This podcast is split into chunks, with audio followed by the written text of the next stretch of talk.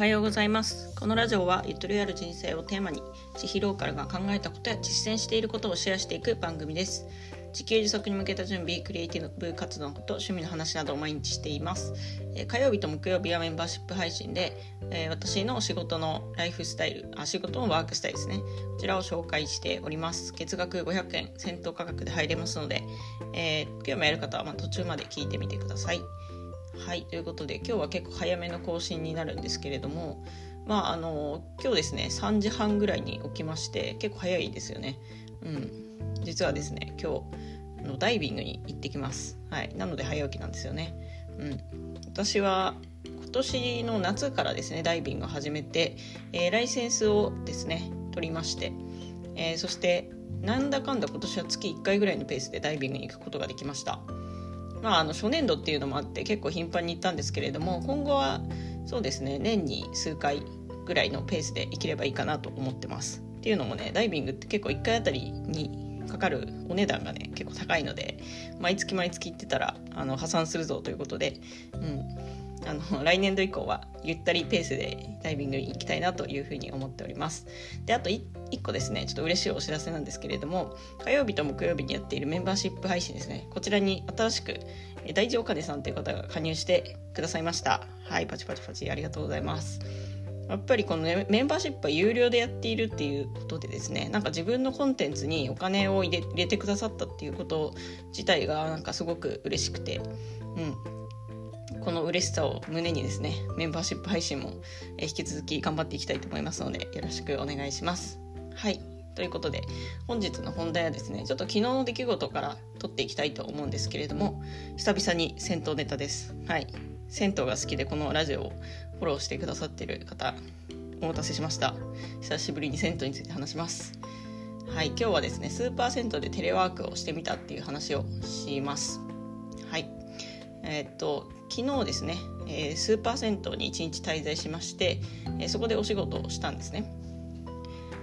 でまあスーパー銭湯で仕事できるのっていうふうに思う方もいると思うんですけれども、えーと、ほとんどのスーパー銭湯おそらくできるかなというふうに思います。まあその仕事の種類にもよるんですけど、うんと私のようにこのデザイナーとかライターとかそのパソコンがあってそんなに喋んなくていいみたいなあのそういう仕事であればね w i f i 環境と電源とあとは机と椅子さえあればできるのでそういった仕事の種類の方は、えー、スーパー銭湯でも仕事ができるかなというふうに思います、まあ、スーパー銭湯って大体の場合そのお休みどころみたいな感じでえー、っとそういうスペースがありますので、はい、たまにまあないところ、うん、そうですね。食事どころしかないとかお休みどころがあったとしても本当に寝るためのその静かな空間しかないってなるとやっぱりパソコンでカタカタするのちょっとはばかられると思うんですが、えー、そうではなくてまあなんか普通にそのなんかちょっとしたスペースがあるようなスーパー銭湯であれば大体できるんじゃないかなと。w i f i があるかどうかっていうのはそのスーパー銭湯に結構よるんですけどあと電源もですね、うん、うん、まあ w i f i に関しては結構私もスマホのテザリングでやっちゃいますし電源もねあのあれば嬉しいですけどなかったらそのパソコンの電源が持つ時間だけやればいいのでっていう話です。ね、昨日行ったスーパー銭湯は電源があったので本当に1日いることができましたでさらにですねそのスーパー銭湯はテレワークブースっていうのがあってあの本当にテレワークをするための,、まあ、あの一つの部屋が用意されていたので、えー、そこでちょっとやってみたっていう感じですね。で昨日行ったスーパー銭湯はですね、えー、神奈川県茅ヶ崎市にあります愉快爽快茅ヶ崎っていうところのスーパー銭湯に行ってきました。ちょっと名前がね結構面白いですね。湯お湯の湯に快楽の快で爽快愉快爽快茅ヶ崎で温泉の銭湯スーパー銭湯なんですけれども、えー、ここがですね入場料は780円です。まあ、都心のその数パーセントに比べるとかなり安いかと思うんですが入場料780円プラス館内館内着代320円のレンタル館内館内着代を払うとそのテレワークのスペースが使えるっていうそういった感じのプランだったんですね。でそのテレワークブースには、まあ、w i f i と、えー、コンセントがついているという感じで。ただちょっと,、えーと、w i f i がね若干弱かったんですよね。はい。なので私は自分のスマホでテザリングしたんですけれども、まあ、多分 w i f i に関してはちょっとお店の人に言っといたのでおそらく今後改善されていくでしょうという感じではい。で昨日その行ったですねテレワークインスーパー銭湯の1日の流れについてちょっとご紹介したいと思います、え、まず10時頃に到着しまして早速風呂に入ります。朝風呂ですね。で朝はですねえー、っと結構元気なので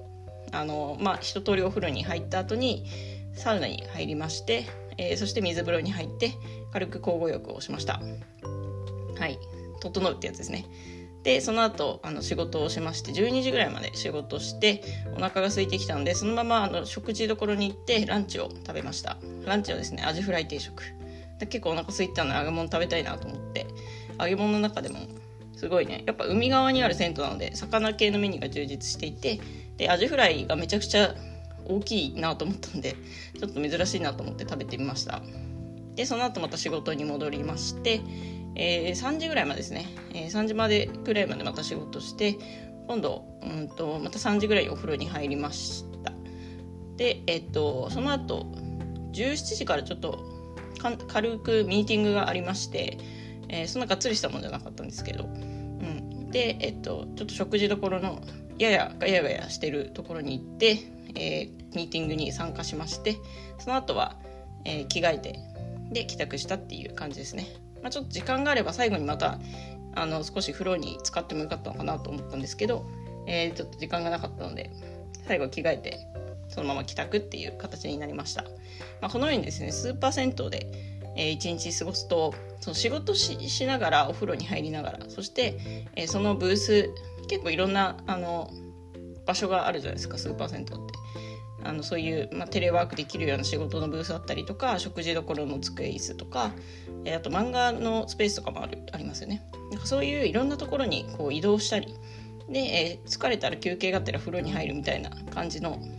一日を過ごすことですごいあのメリハリが出ていったなというふうに思います。でその結果なんかあのこまめにねそういういろんな形での休憩を挟みながらできたんで結構仕事がはかどったなっていう印象です。はい、っていう感じでねたまにそのスーパー銭湯でお仕事してみるっていうのもおすすめだよっていう話をしてみました。はい本日は以上となります。それでは本日もゆとりを持ってお過ごしください。